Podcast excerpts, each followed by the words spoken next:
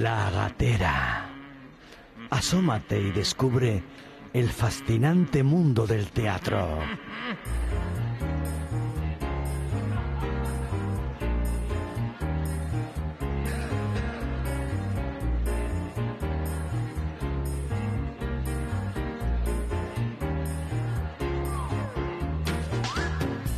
Bienvenidas, bienvenidos a La Gatera.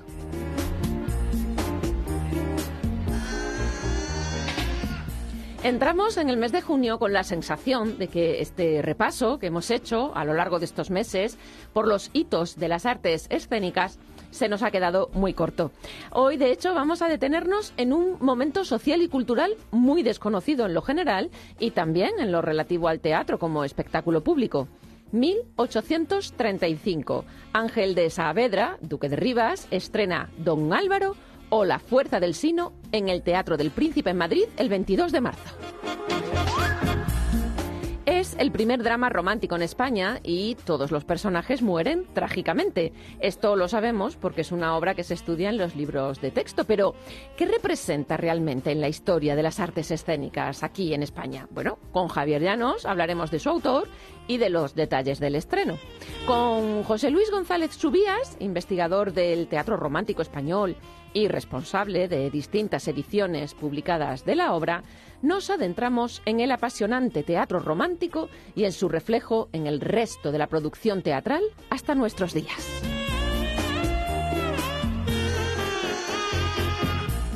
Esteba Ferrer no nos va a sorprender con la elección de la obra operística, que seguro va a ser La Forza del Destino de Verdi, ya que está inspirada en el Don Álvaro del Duque de Rivas, pero seguro que encontrará la manera de descubrirnos al respecto alguna cosa que nos resulte desconocida hasta hoy. Una última cosa antes de entrar en materia. Les recuerdo que pueden encontrarnos en canalextremadura.es, en la aplicación para móviles o en cualquier plataforma de podcast. Poniendo la gatera Canal Extremadura podrán escuchar la versión completa de este programa o cualquiera de los anteriores. Y ahora ya sí.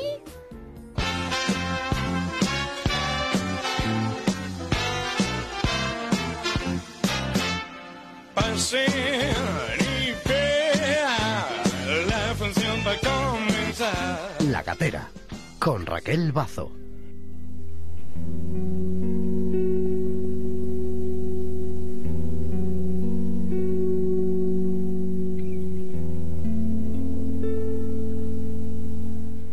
Don Álvaro entra en la casa de doña Leonor, su enamorada. Ante la negativa del marqués de Calatrava de permitir que su hija se case con un desconocido, deciden escapar. Al ser sorprendidos por el marqués, don Álvaro tira su pistola al suelo, con tan mala fortuna que se dispara y hiere al anciano, causándole la muerte. Los enamorados aún así escapan.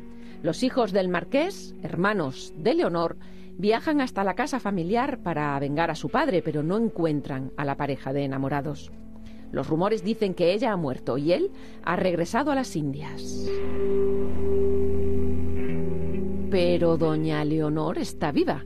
Disfrazada de hombre, ha conseguido llegar al convento de los Ángeles en Córdoba.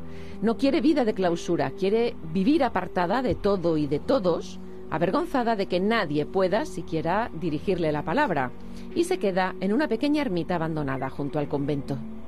Don Alfonso, el menor de los hermanos, viaja a las Indias en busca de don Álvaro. El mayor, don Carlos, vive ese tiempo en Nápoles, donde casualmente conoce a don Álvaro, que no regresó a las Indias. Ambos utilizan nombres falsos, pero finalmente don Carlos descubre que su amigo es el asesino de su padre y raptor de su hermana. Citados a duelo, don Carlos muere de una estocada. Cuatro años después, don Álvaro se encuentra de nuevo en Córdoba, recluido en el convento de Los Ángeles como un religioso más. Hasta allí llega don Alfonso, el segundo de los hijos del marqués de Calatrava, buscando justicia. Durante su estancia en Lima, don Alfonso ha conocido cómo fue allí la vida de don Álvaro. En el duelo a muerte, don Álvaro mata a don Alfonso. Ante el horror de su crimen, pide ayuda en la ermita, donde, por fin, se encuentra con doña Leonor. Al ver a su hermano moribundo, ella se echa a sus brazos pidiendo perdón. Don Alfonso piensa que los enamorados han engañado a todo el mundo viviendo juntos todo este tiempo y con su último aliento mata a doña Leonor. Don Álvaro, perdido el sentido, se arroja al vacío desde lo más alto del monte.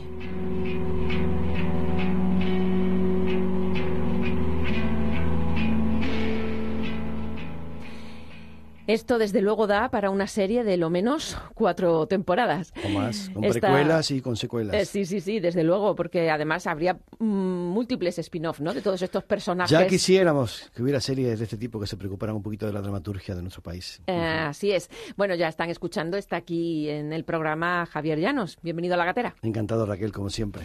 Don Álvaro, o La Fuerza del Sino, la escribió Ángel de Saavedra y Ramírez de Baquedano, el tercer duque de Rivas.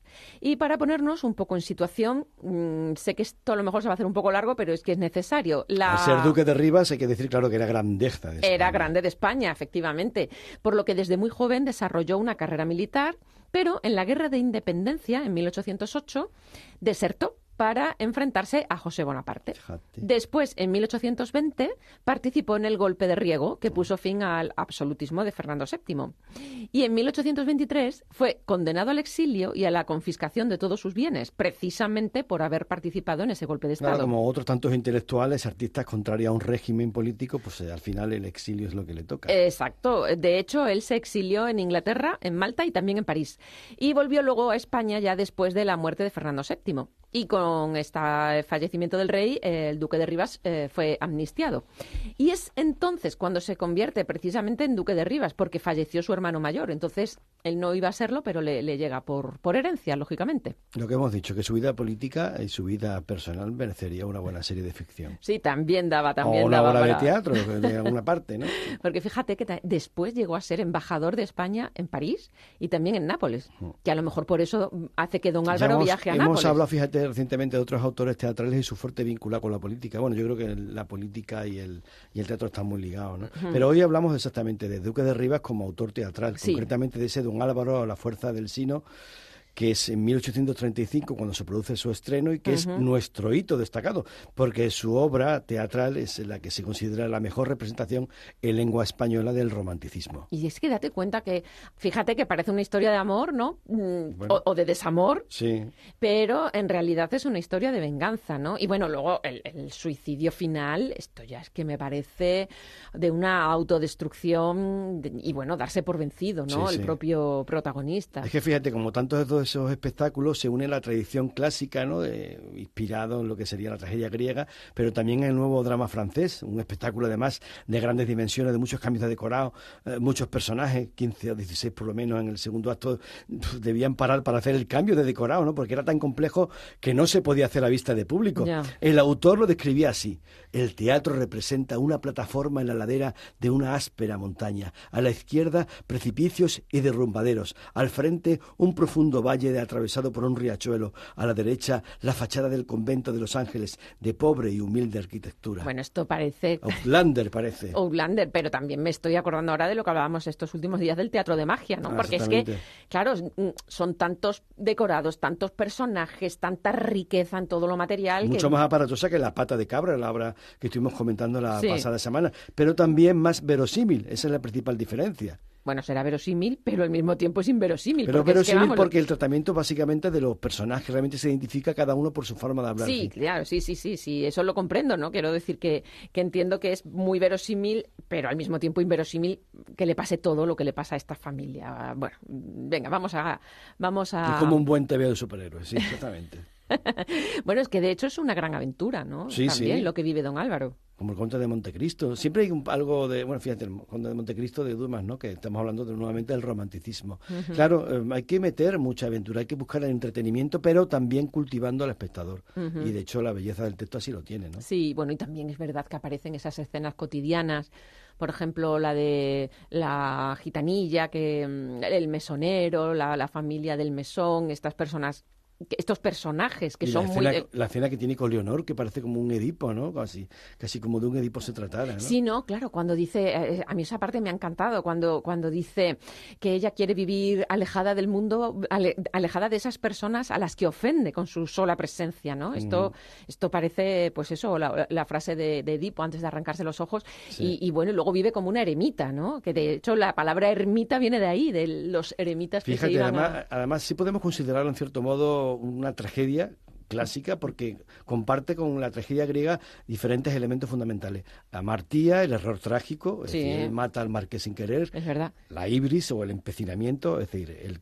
pretender ir contra su destino, Sí. porque quiere separarse de Leonor, pero al final acaba encontrándose para sí, su perdición, ¿no? sí, sí. El fatos, que es el dolor, el sufrimiento, al pensar que su amada ha muerto, ¿no? Casi morir en la guerra de Nápoles y no poder vivir en paz en el convento en el que decide retirarse. La culpa trágica heredada, que es la deshonra de sus padres, la gnórisis, es decir, el descubrimiento. Descubre que su amigo en Nápoles es su enemigo. Descubre que su amada vive justo cuando es apuñalada y finalmente muere. Tremendo, tremendo. Bueno, es que también es eso que has comentado de, de la culpa trágica heredada, ¿no? Cuando se descubre casi al final quiénes son los padres de este hombre desconocido, este don Álvaro, y cuál era su conflicto, su conflicto de linaje, de, Sí, de- sí, de sí. enfrentarse al rey, que es casi, eh, bueno, mira, tendrá a lo mejor algo que ver con lo que él hizo, el propio autor en Sí. vida, ¿no? De, de, mm, de rebelarse contra el rey bebe, absolutista. bebe un poco también de los autos sacramentales, ¿no? Fíjate, es ese monólogo tan precioso, ¿no? Que recuerda un poquito el de Segismundo, ¿no? Bueno, claro, es que esto es la vida es sueño, ¿no? El si no te importa, voy a leer un pequeño fragmento. Venga.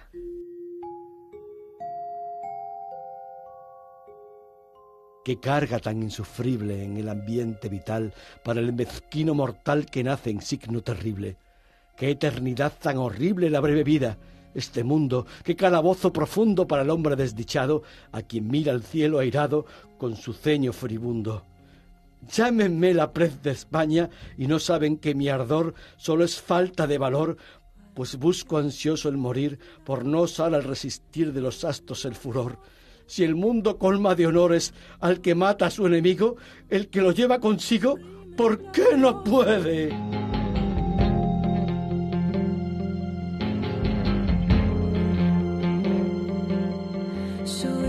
You to the doctor. He said, Yeah, it's a bad one. And there's such a shame about it. Cause she's so pretty. And then the earth started shaking, and yeah, it was crazy. Heaven and hell came crashing down, and then the earth started shaking. Yeah, it was crazy. Heaven and hell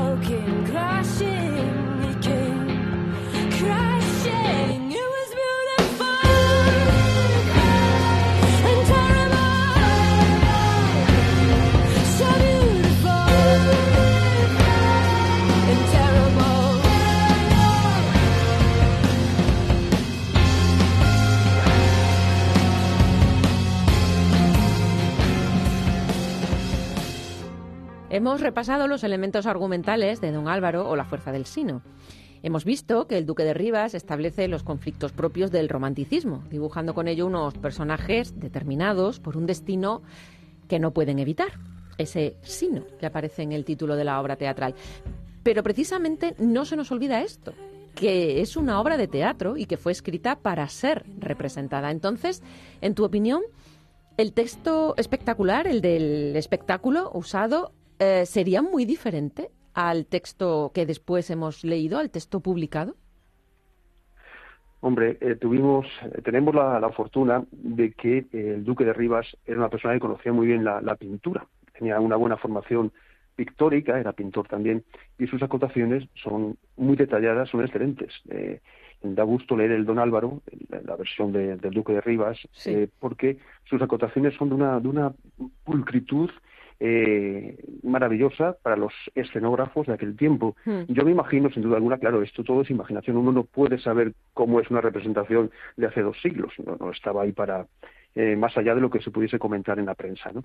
Pero no me cabe la menor duda de que fue un espectáculo eh, muy espectacular, valga la redundancia. Sí. Eh, y la diferencia, hombre, pues es la diferencia de lo visual que tú puedes ver hoy y lo que ves escrito, obviamente. Eh, cuando tú ves algo escrito, tienes que dejar un, espacio a la imaginación del lector. Eh, pero sin duda alguna fue una obra muy espectacular en su tiempo, con todo el aparataje de la gran tradición del teatro espectacular que ya teníamos desde el siglo XVIII. Hablamos hoy en La Gatera con José Luis González Subías, que es doctor en Filología Hispánica por la Universidad Complutense de Madrid en la especialidad de Literatura Española Moderna y Contemporánea. Pero también es autor de este título, de este libro, Don Álvaro o la Fuerza del Sino, estudio y edición de un manuscrito apócrifo. ¿En qué sentido es apócrifo ese manuscrito? Sí, bueno, le puse este, este, este título. Siempre busca uno un, título que llame la atención, ¿no? Apócrifo en tanto en cuanto no es un texto, eh, el texto ortodoxo del Duque de Rivas, eh, sino una copia, una copia que tiene mucho de adaptación.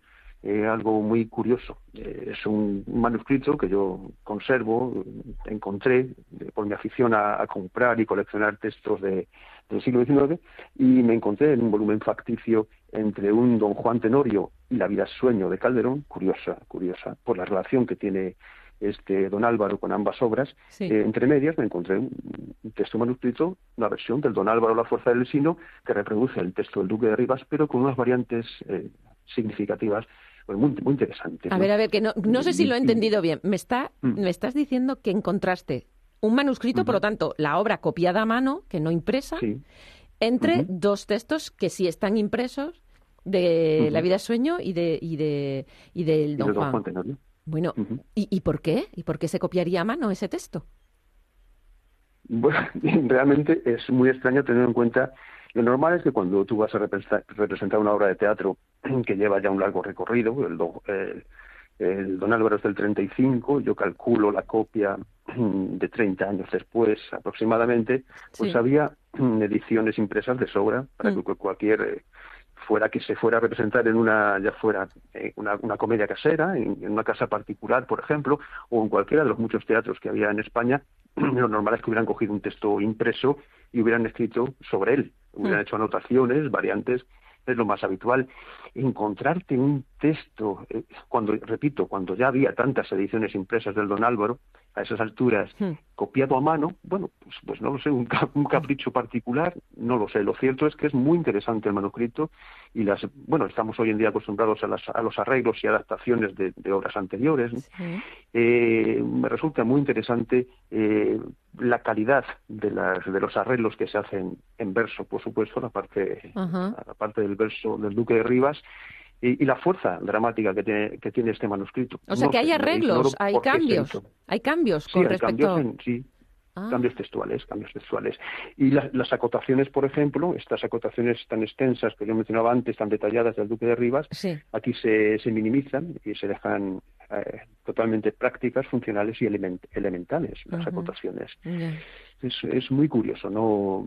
Me llamó muchísimo la atención eh, la existencia de este manuscrito y lo, lo edité aprovechando la edición pues para hacer un estudio también del Don Álvaro, obra que me interesa enormemente, y dar a conocer eh, cómo el interés que había entonces por esta obra, en el propio siglo XIX, por supuesto, y que alguien es capaz, alguien que entiendo que fue seguramente un dramaturgo, no era un cualquiera, un dramaturgo que sabía lo que hacía, eh, fue capaz de volver a transcribir el texto del Don Álvaro a mano, con estas variantes tan interesantes. ¿no? Una, una, anécdota, algo curioso en la historia del teatro, estas curiosidades de las muchas que hay.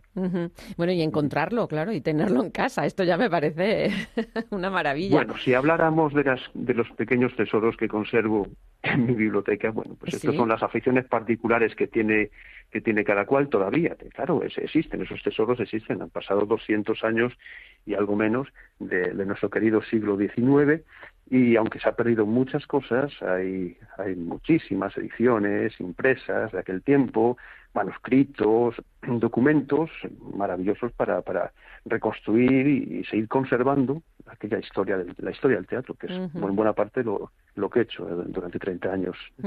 es, mi pasión. Sí, no, no, estaba comentando José Luis antes que em, en este texto, en este manuscrito, que se sorprende de la calidad de los cambios que están realizados en la prosa, porque, eh, o sea, perdón, en el verso, porque claro, es más difícil, ¿no? Hay que cuadrar y tal, porque la obra está escrita en verso y en prosa. Utiliza el Duque de Rivas un poco los dos, las dos maneras. ¿Esto por qué sería? ¿Por qué, no está toda en verso ni toda en prosa? Esto es, una, una, es una, un experimento romántico. Eh, es decir, esto, lo más elemental cuando se habla del, drama romántico, siempre se dice que una de sus características, puesto que es una dramaturgia que, que, no procura no tenerse a, normas de ningún tipo, las normas viejas normas neoclásicas, una de sus características basadas en esa libertad era emplear la prosa y el verso. Eh, lo cual no quiere decir, por cierto, y lo pongo entre, entre paréntesis, hmm. que eh, esta característica que se suele repetir en cualquier manual al uso del teatro romántico, que esto se repita en la mayoría de las obras. No, no es así. La, la mayor parte del teatro del siglo XIX está escrito en verso, exclusivamente en verso. Hay obras en prosa, la mayor parte de ellas son traducciones del francés, era más fácil traducir en prosa, adaptar a la prosa aquí al verso, y luego te encuentras algunas que están en prosa y en verso. ¿no? El, Duque de Rivas lo hace muy bien, porque utiliza la prosa, que era una corriente que se iba imponiendo ya desde finales del siglo XVIII, la prosa siempre eh, trata de acercar el lenguaje a la naturalidad, a la realidad, al realismo de, las gentes, del común de las gentes del pueblo llano. Y, eh, utiliza, las partes en prosa están reservadas a, los elementos costumbristas que tiene el don Álvaro, la fuerza del sino, pues pasajes en los que interviene, como digo, gente del pueblo llano, de la Córdoba y Sevilla de aquel tiempo. En cambio, las partes en verso pues están destinadas a los parlamentos de los caballeros. Cuando habla don, don Álvaro con doña Leonor o los hijos del marqués de Calatrava, esas partes más nobles, por decirlo de algún modo, pues están escritas en verso. Tiene sentido, tiene sentido. Sí, sí, sí, sí, no. Y de hecho la prosa también es una prosa elegante. Quiero decir que aunque sean personajes un poco de una extracción más humilde, pero no, no sé si en algún sitio he leído que quizás o bien es que el propio, el propio duque de Rivas iba haciendo modificaciones o mm, que se pedía como un lenguaje más relacionado quizás con el andaluz para un momento determinado. Esto no fue cambiando, no sé dónde lo he leído, no lo pongo muy en pie. Sí, pues, pues fácilmente en mi propia, en la propia edición del manuscrito apócrifo de la que hablábamos antes, eh, una de las variantes que hay afectan a la prosa.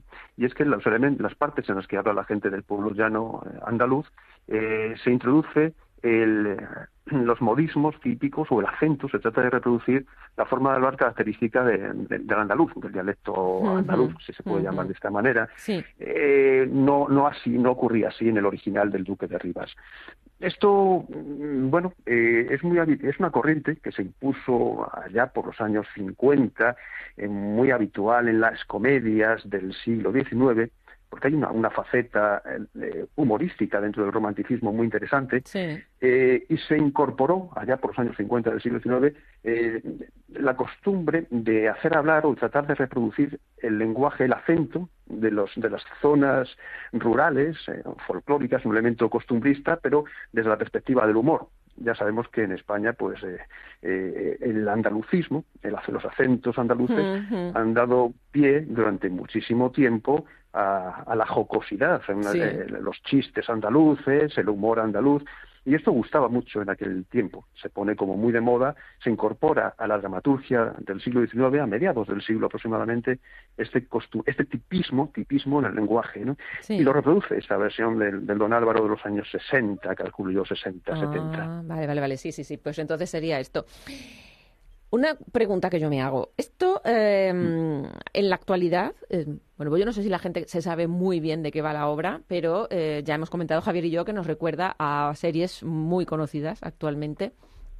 Imaginemos esto en la actualidad, en cualquier plataforma, sería una serie histórica de éxito, yo creo, este, este argumento. Pero en la España de su tiempo, ¿qué representó concretamente el estreno de Don Álvaro La Fuerza del Sino? Bueno, estamos en 1835, ¿no? 22 de marzo del 35, Teatro del Príncipe. Eh, el Duque de Rivas no era nuevo en esto del teatro ni de la literatura, había escrito con anterioridad. Eh, es cierto que nos encontramos en un momento histórico muy concreto, muy peculiar. Había fallecido Fernando VII, había pasado el absolutismo un poco antes, eh, y nos encontramos justo además en plena guerra carlista, muy interesante. Todo el romanticismo español se produjo en plena guerra civil. Toda, hmm. la, todas las obras del drama romántico puro en plena guerra civil, carlistas y liberales o isabelinos.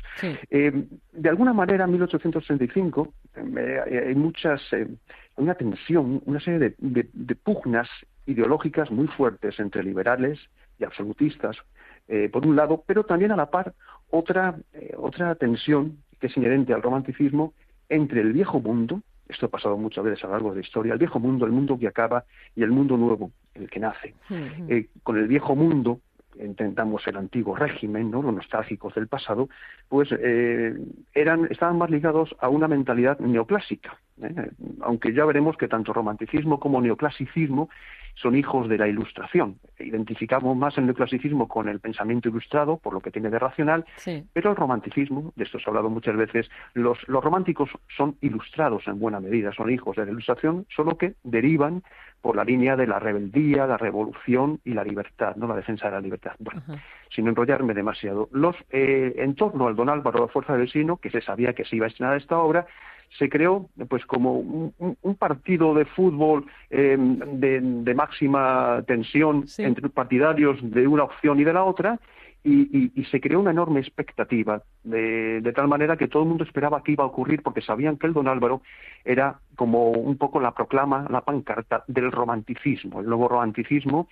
eh, en torno al cual pues se habían agrupado la mayoría de los jóvenes liberales de aquel tiempo. Eran casi todos amigos, se conocían perfectamente. Por lo tanto, hubo una enorme expectativa. Eh, ¿Qué pasó después de esta, de esta lucha? No digo que fuera el Hernani, de 1830 en París, que también fue una batalla, la famosa batalla del Hernani, eh, pero, pero sí que es verdad que se creó esa expectativa entre el antiguo, la antigua época, los, los seguidores de la antigua forma de escribir incluso, relacionados con aquel momento, y los románticos, los jóvenes románticos. Bueno, eh, esta, esta expectativa estuvo ahí. Y luego las críticas en torno a la obra, cuando pasó la obra, bueno, pues tampoco fueron para tanto. Sí que es verdad que se identificó el don Álvaro con el romanticismo triunfante. Y de hecho, en la historia del teatro y de la literatura, el don Álvaro se entiende que es la culminación o el triunfo del romanticismo en España. Eh, bueno, podríamos matizar muchas cosas, pero, pero, pero tienen eh, bastante peso esta afirmación y tiene su razón de ser. es verdad. Y, a lo largo del mm. tiempo, desde entonces hasta hoy, ¿se puede seguir la pista del, teatro romántico en la dramaturgia contemporánea? Bueno, el romanticismo tuvo su momento. Yo soy de los que defiende una extensión, una duración del romanticismo algo más generosa de las que habitualmente en este país se ha, se ha dado a este movimiento visto como algo superficial, de, poca valía, y que se ha, solido, se ha solido centrar entre los años 30 y 40. ¿no? Algunos dicen, han llegado a decir que con el don Juan Tenorio muere el romanticismo, o a lo sumo con el traidor inconfeso y mártir del propio Zorrilla en el año 49. Yo no lo veo así. Eh, mi experiencia con la dramaturgia romántica y decimonónica me demuestra que el romanticismo estuvo muy muy presente a lo largo de todo el siglo de todo el siglo XIX. Yéndonos al Don Álvaro en concreto, el Don Álvaro fue muy eh, representado eh, casi diríamos rescatado en el último tercio, el último cuarto de siglo del siglo XIX. Se representó muchísimo, era una obra, una obra de repertorio que se identificaba claramente con eso, con el romanticismo puro. ¿eh? Se tuvo una enorme admiración por el romanticismo a lo largo de todo el siglo XIX y su descrédito empezó en el siglo siguiente, en el siglo XX, cuando empezó a a tildarse de algo superado, decimonónico, antiguo, desfasado. ¿Qué ha pasado con el Don Álvaro en el siglo XX, esta gran obra emblemática del romanticismo?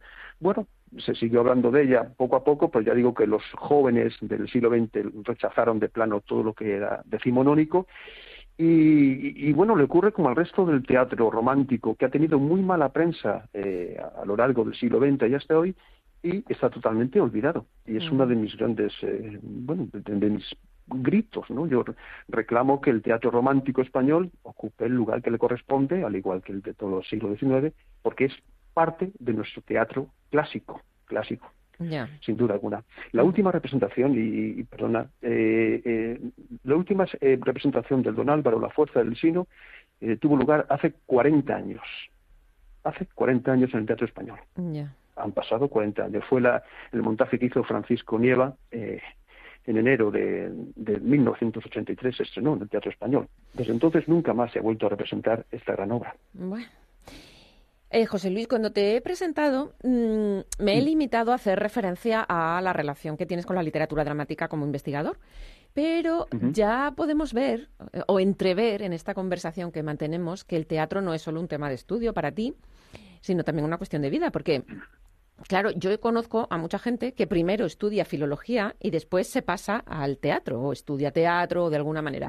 Pero en tu caso fue al revés, ¿no? Primero mm, pasas por la RESAD y después creo que es eh, creo que es después cuando llegas a la Facultad de Hispánicas. Entonces, mm, ¿qué motivó ese paso? ¿Qué, mm, eh, o, o esta carrera va en Sí. paralelo entre lo que es eh, la práctica teatral y la investigación teatral? hay muchísima relación, como es natural, entre la filología y, y el arte dramático. En mi caso, y, y es verdad que el camino es al revés. Yo cuando estuve en la Escuela de Arte Dramático, pues hace mucho tiempo, antes de que, eh, bueno, yo diría más o menos por la época en la que se representó el don Álvaro de Francisco Nieva, que fue profesor mío, por cierto, de la Escuela de Arte Dramático, el señor Nieva. Sí. Eh, pues sí, eh, a mí me ocurrió algo muy simple. Yo llegué demasiado joven a la escuela de arte dramático y, y me di cuenta de mis carencias literarias. Eh, fue en la escuela de arte dramático, es decir, fue el teatro el que me hizo enamorarme de la, litera- de la literatura. Y a través del teatro, yo eh, creo que, que, que personas están más en contacto con los textos escritos hoy en día. Bueno, me imagino que puede haber otras personas, pero los actores, y es lo que yo hice en su momento, eh, los actores tienen un contacto con la letra, eh, con los textos, eh, vamos, envidiable. Y es lo que me ocurrió, estando en la escuela de dramático, para no extenderme más, pues me enamoré de la palabra y de la literatura y dije, bueno, me di cuenta de mis carencias. Eh, esto, como, esto como cuando en aquel famoso artículo de Mariano José de Larra, el Quiero ser cómico, que se le presenta un candidato actor a Larra y le dice Larra, bueno, ¿y usted qué, qué sabe hacer? ¿Qué tiene? ¿Qué cree que tiene para ser actor? Y entonces el actor le dice, o el aspirante actor, ah, es que hace falta saber algo, es lo que se pensaba a la altura de 1830 y poco. Pues, pues sí, señor, hace falta saber muchísimo para ser actor, aparte de tener una sensibilidad X y eh, saber, saber, Sí. ¿no? Y entonces yo me di cuenta de que era necesario saber y por eso decidí hacer la carrera de filología aunque nunca olvidé mis orígenes y, y- y todos mis estudios pues han estado ligados al teatro, claro. Pero, pero de hecho, de hecho hay un- una publicación tuya que se llama El actor convencional frente al actor naturalista. Sí, ya, claro, esa, eh, sí, es una, eso lo hice estando haciendo el doctor- el doctorado, pues, eh, claro, in- investigué, yo que había empezado siendo actor o Sí. aspirante a actor también, pues eh, me, interesaba muchísimo el arte de la declamación, eh, el, el arte de la interpretación, y e hice un estudio al respecto que bueno que se ha estudiado creo que bastante en las universidades fue mi primera publicación del año 2003 Sí. muy cortita poco poco ambiciosa pero realmente creo que decía algo algunas cuestiones que son interesantes y las sigo las sigo manteniendo creo en ellas sobre la técnica de- el, el arte del actor en Porque, general, sí. porque ese paso del actor convencional al actor naturalista se produce en este cambio de siglo también, ¿no? Del paso del siglo XIX al Sí. siglo XX. Venía ya de antes. Si nos remontamos a- al siglo XVI, XVII, Sí. el propio eh, el propio Cervantes, vamos a- hay un pasaje muy famoso. Eh, Cervantes ya digo que, que tiene algo de ello, pero pero sobre todo el pasaje de Hamlet, famosísimo de Shakespeare, Mm. cuando unos cómicos llegan, por cierto, que el, el metateatro ya existía entonces perfectamente, sí. unos actores que llegan a, un, a un castillo, bueno, pues el famoso eh, discurso que les suelta Hamlet a los cómicos diciéndoles que no eh, actúen mano, mm, eh, dando eh, brazadas Sí, ni ni haciendo ni- gesticulaciones sí. extrañas, ni cabriolas y demás, ahí estaba abogando por lo que se ha llamado siempre el arte, la técnica naturalista, buscando la naturalidad, eh, la verdad, ¿no? La verosimilitud y la verdad, ¿no? Esta corriente que curiosamente, bueno, no curiosamente, tiene sentido también, eh, se ha destacado más en los momentos eh, ligados al clasicismo, en, la ilustración, por ejemplo, esta línea naturalista eh, era defendida por muchos, incluso muy ligada a la aparición de la prosa también en la dramaturgia. Es decir, siempre se ha buscado la naturalidad por parte de, de- de una cierta intelectualidad o gentes pensantes, pensando que, que, que, bueno, que es lo lógico y lo más apropiado para una puesta en escena, para una representación, para buscar que la gente que está viendo eso se lo crea. Bien, esto se consiguió al final. ¿De cuándo? A finales del siglo XIX con el naturalismo. ¿no? Claro, claro, porque otra cosa Y, era la bueno, compañía teatral y el dueño de la empresa que decía, no, no, yo hago el protagonista, me da igual que sea mi edad o que sea mi manera de... Mm, hay mucho también de, mm, de, de esta manera de ver esa relación entre la literatura y el arte dramático en el blog que escribes, La Última Bambalina.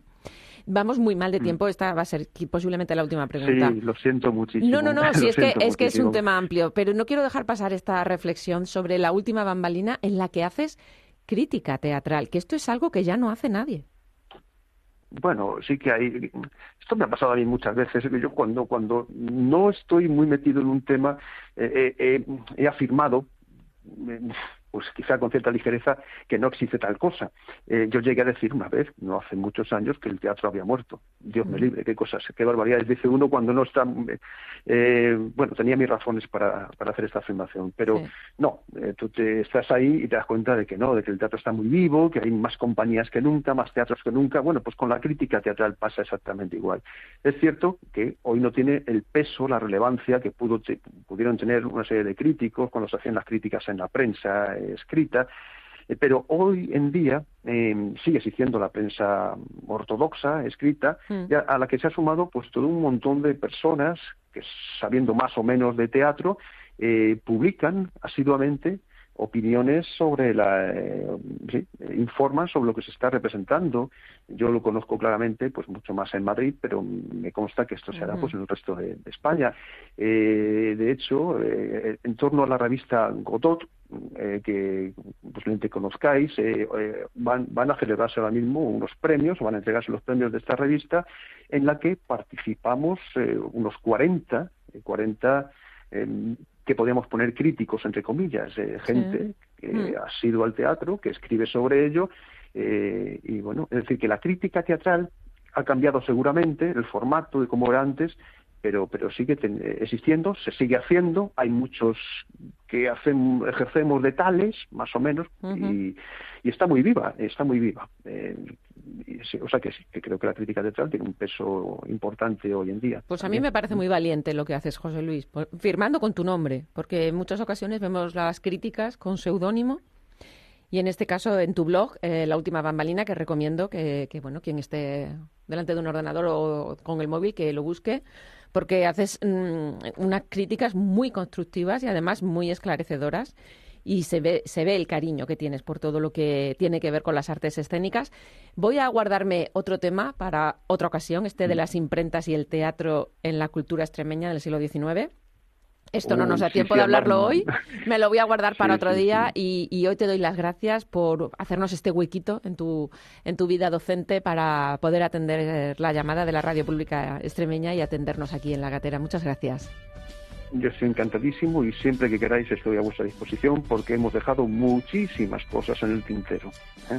Muchísimas gracias.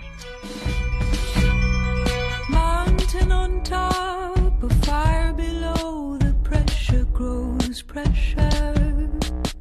I feel the weight of a billion years come down on me, come down. I tried to do it all right. I went down, down, down. Working hard, little delight. I forgot the sound of night so bright I cannot hide. La gatera con Raquel Bazo.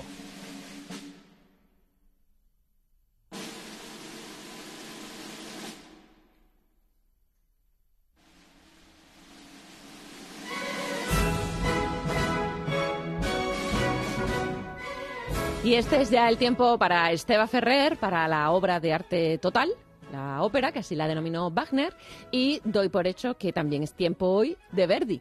¿Qué tal, Esteba? ¿Cómo te encuentras? Muy bien, muy bien. Bueno, esta, esta semana también repito, repito compositor, ¿vale? Pero porque es obligado. Y Vamos a ver si estáis hablando de la fuerza del destino del, chino, ¿no? De Álvaro y la fuerza del, chino. Pues no, yo no podía dejar de hablar de la fuerza del destino de Giuseppe Verdi, que está basada en la misma obra. Y que aparte ya alguna vez porque yo creo que ya he hablado de ella un par de veces, ya como mínimo un par de veces más en el programa y, he, puesto algunos fragmentos porque realmente tiene una música bellísima. No puedo decir lo mismo del libreto, porque realmente no es muy afortunado el libreto que hizo el señor Francesco María Piave, ¿vale? Pero, como dije en una de las ocasiones, hablando de, de esta misma ópera, dije que es la ópera que cambió el destino de Verdi, ¿no? Haciendo un juego de palabras con el ah. propio título. Bueno, decimos esto porque eh, en los planes de Verdi, años antes de componer esta ópera, eran muy diferentes, eran, eran unos planes muy distintos.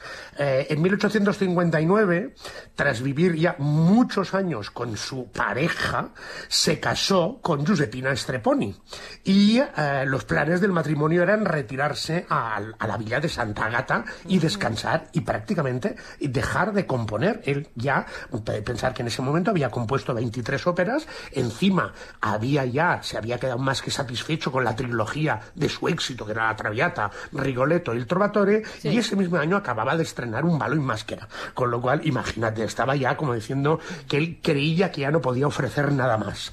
Pero pero, sin embargo, el descanso creo que tendrá que esperar porque pasarán dos cosas importantes. Una primera es que le convencieron en mm. meterse en política ah. y se presentó como diputado en el nuevo Parlamento de la prácticamente ya reunificada Italia, que va a pasar en muy poquito tiempo.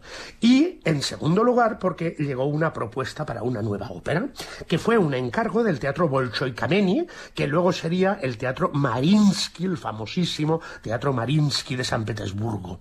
Bueno, posiblemente eso era la tentación más difícil de resistir para un músico de poder estrenar una ópera ahí en el Teatro Marinsky en San Petersburgo, que recordemos entonces que era uno de los centros culturales de todo el mundo.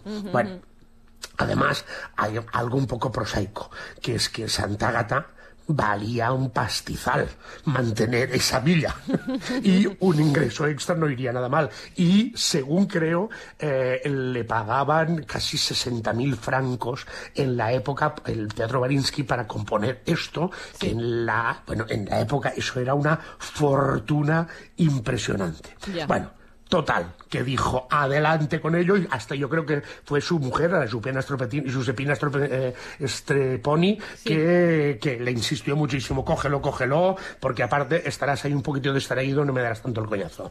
¿Vale? Entonces, bueno, la ópera como, como evidentemente la obra de teatro es una tragedia horrible. Casi ah, todos los personajes principales mueren y en la primera versión de Verdi aún más. Incluso es eso que, tanto es así que, el, que, que la Verdi en una carta le dijo al libretista, ah, tendríamos que pensar un nuevo final y buscar la manera de evitar todos esos cadáveres en escena. Ah.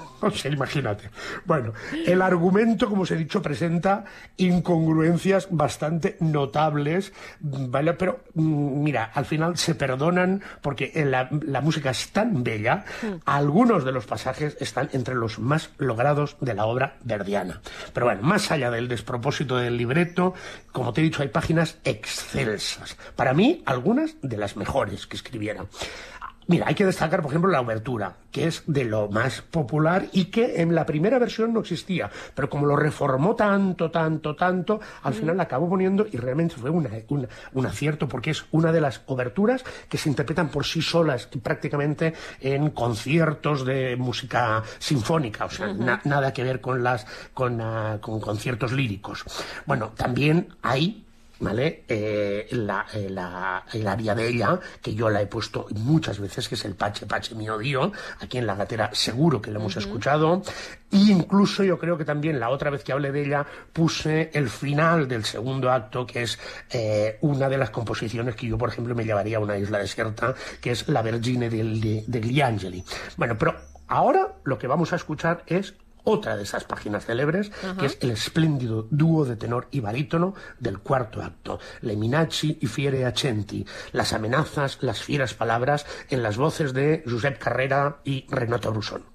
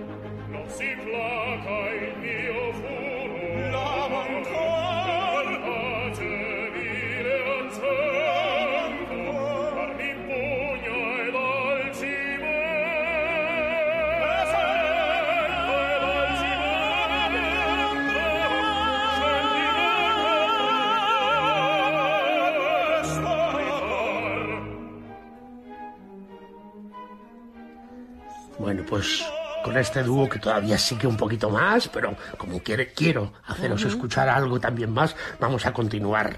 Bueno, eh, Sí. es una bella, es una belleza. es O una sea, belleza. quien, lo, quien lo haya escuchado por la radio, que lo busque después en el podcast con auriculares, como los tengo yo aquí en el estudio principal de Canal Extremadura Radio. Esto es una maravilla. No, y encima Josep Carreras, que era, era eh, un, un don Álvaro maravilloso, Sí. pero maravilloso, porque además tenía esa virtud de, de no, no tener una técnica perfecta ni una voz maravillosa, pero cada vez que tú lo escuchabas en directo, bueno, que lo escuchas, parece que está ya Sí, retirado, sí. pero, pero era como si de- todos los aficionados siempre decíamos, es que lo ves en un escenario de Josep Carreras y parece que solo te esté cantando a ti. Qué O sea, el, el estilo de canto y la calidez de su voz y su interpretación eh, es uno de los grandes tenores eh, verdianos de todos los tiempos. Pero bueno, sigamos. Yo te, te- te- te voy a, para resumir ya un poquito al final, porque es que encima de esta ópera nunca lo he contado, pero es que tiene muy mala fama. O sea, tiene fama de gafe. ¿Ah, sí? Sí. ¿Pero porque muere mucha gente o qué? No, por varios motivos. Ya sabes que siempre te cuento anécdotas, ¿no? Sí. Pues bueno, pues mm, la verdad es que yo no soy nada supersticioso y la gente tampoco lo es, pero hay que reconocer que pas- han- siempre han pasado muchas cosas alrededor de esta ópera. Empecemos, pongámonos en el estreno, ¿vale? El estreno se tuvo que posponer un año Anda.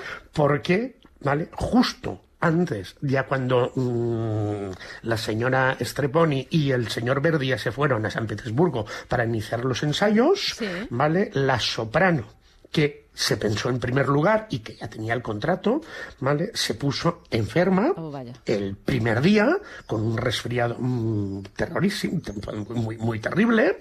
Eh, ese resfriado se complicó y murió. Sí, ahora nos reímos, pero... Claro, sí, sí, sí, murió. O sea, nada, pero a los tres, tres, cuatro días de empezar los ensayos.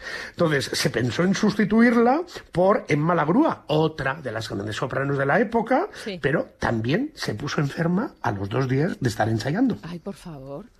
Y entonces, se, al final acordaron suspenderlo, mm, esperar un tiempo y al año, ¿vale? Al final la cantó Caroline Barbot, Ay, no. que era del gusto del señor Verdi, porque entonces todas las otras que ya venían, él ya estaba cruzado, ya no quería ninguna. Ya, ya, ¿vale? ya, pero, claro. bueno, pero recordemos que a todo esto, Verdi vivía en Italia o en París, ¿vale? Sí. Estaba com- combinando las dos cosas, estaba en París o en su villa de Santa Gata, y claro, llegar hasta San Petersburgo no era fácil. Es difícil ahora, imagínate. O sea que, y, y tuvo que hacer ese recorrido pues unas cuantas veces. Ya. Pero bueno, todavía hay más cosas. Es que para colmo y confirmación de la mala pata que tiene este destino, Sí. ¿vale? Es que la noche del estreno en el Metropolitan House, ¿vale? Opera House de Nueva York, en el 4 de mayo de 1960, el barítono norteamericano Leonard Warren, uno de los grandes barítonos que hacía el Don Carlos, Sí. hermano de Leonora, Sí. ¿vale? Falleció mientras cantaba El Salvo o Joya en el escenario. Oh, no me digas.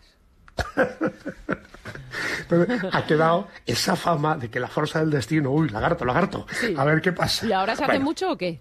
Sí, claro, evidentemente, evidentemente. Esto es para Son tener un poco de literatura, de, literatura popular. Bueno, ya Exactamente. está, ya Bueno, está. pues nada, yo me despido escuchando el aria O tu quince no agli angeli, o tú que estás en el seno de los ángeles, eh, de- del personaje de Don Álvaro, en la voz de este gran tenor verdiano y gran don Álvaro, que era don José Carreras. Esta difícil y comprometida aria, en realidad, se la califica como romanza. Ah. La canta el personaje de don Álvaro a principio del tercer acto. Álvaro se encuentra en Italia, en el recitativo recuerda al caudillo inca que murió luchando contra los españoles. Antes de que empiece, hay un extenso solo de clarinete que lo acompaña en el recitativo. Esto mm, le da siempre un toque muy nostálgico. Y el aria es una plegaria a Leonora, a la que cree muerta.